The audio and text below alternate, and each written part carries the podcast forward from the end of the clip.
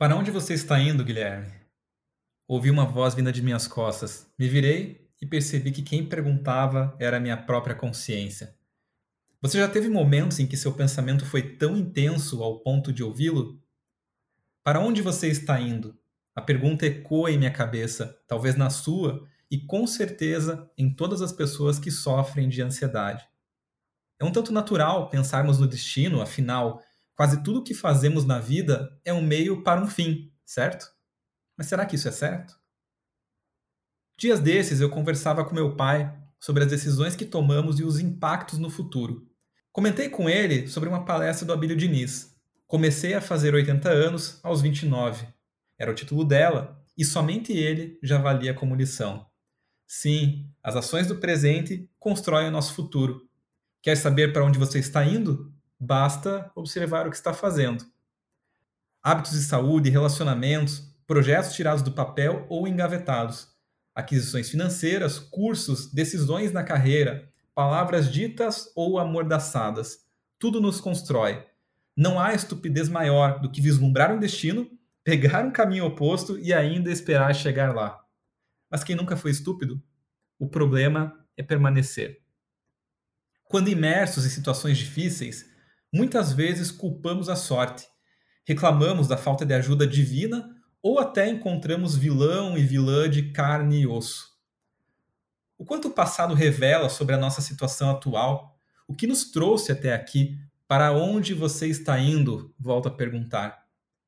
Eu sei que todo mundo está cansado e que a vida muitas vezes está uma tormenta, mas se não fizermos nada de diferente, fica fácil pensar em como ela estará igual. Não que a gente tenha o controle do destino, mas é triste que não se domine os próprios passos. Falo porque nem sempre domino os meus. Há tantas coisas que nos tiram do chão. O voo de um sonho ou de um amor nos coloca em contato com as nuvens, mas também com a perspectiva da queda. Escrevi na semana passada que todo momento pode ser o vértice entre o que foi e o que será. A frase segue fazendo sentido e me faz perguntar: para onde estou indo? Na resposta mora a possibilidade de realização a partir da permanência ou mudança da rota. As perguntas e as respostas que gritam em nossas cabeças tentam fazer-se ouvidas por pernas e coração. O tempo passa e a vida não tem ensaio. O roteiro da nossa existência é escrito ao passo em que vivemos e conhecemos a nossa própria história.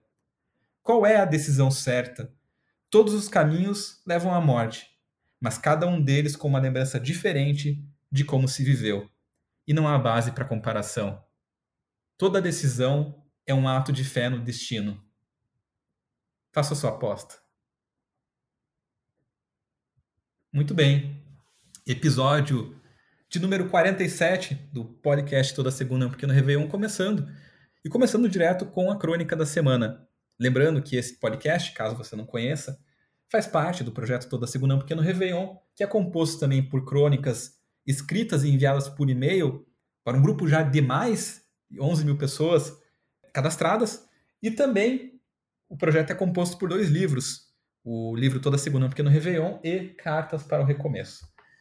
O podcast, ele existe há pouco menos de um ano. Temos aqui 47 episódios que são o quê? A versão em áudio da Crônica de Segunda, acompanhadas de comentários que são exclusivos desse formato. Aqui no Spotify, depois do texto, eu bato um papo com você que está ouvindo e falo um pouco mais sobre o assunto e sobre o que foi escrito. Para onde você está indo? Esse é o título e a pergunta de hoje. E como comentei ali no começo, uma pergunta que grita na minha cabeça. Vivo uma época em que preciso tomar decisões. E nessas decisões tomadas, seja de mudança, de permanência, mora não somente a decisão, mas mora toda a sequência que uma decisão acarreta. É claro que se pensarmos naquele famoso efeito borboleta, tudo que fazemos, de certa forma, modifica não só o nosso destino, como o mundo. Mas é claro que existem decisões que são mais significativas, decisões que funcionam realmente como um vértice entre o que foi e o que será. Quando Abílio Diniz diz que começou a fazer 80 anos aos 29, ele traz isso de maneira genial.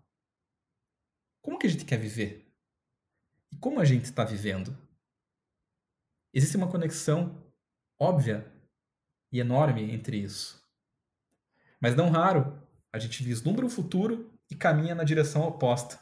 E ainda se surpreende quando não chega lá. Esse tipo de reflexão nos faz pensar nos nossos caminhos, naquilo que a gente está fazendo, naquilo que a gente vai fazer. E não que traga uma luz daquilo que é mais certo, mas traz o exercício para que a gente possa fazer nossa aposta. Afinal, como disse no final do texto, toda decisão é um ato de fé no destino. Não há como saber qual a decisão certa, até porque não há vida certa, só existe uma vida. Existindo apenas uma vida, não há certo e errado. Há apenas a vida. Como diz Mila Kundera, somos como um ator que entra em cena sem nunca ter ensaiado. Como saber qual é o melhor destino? Não tem como. Mas é possível acreditar. E é possível fazer. Que você tenha uma ótima segunda-feira e que ela seja vivida, como o título sugere, como um verdadeiro Réveillon. Eu sou Guilherme Krause até a próxima. Tchau!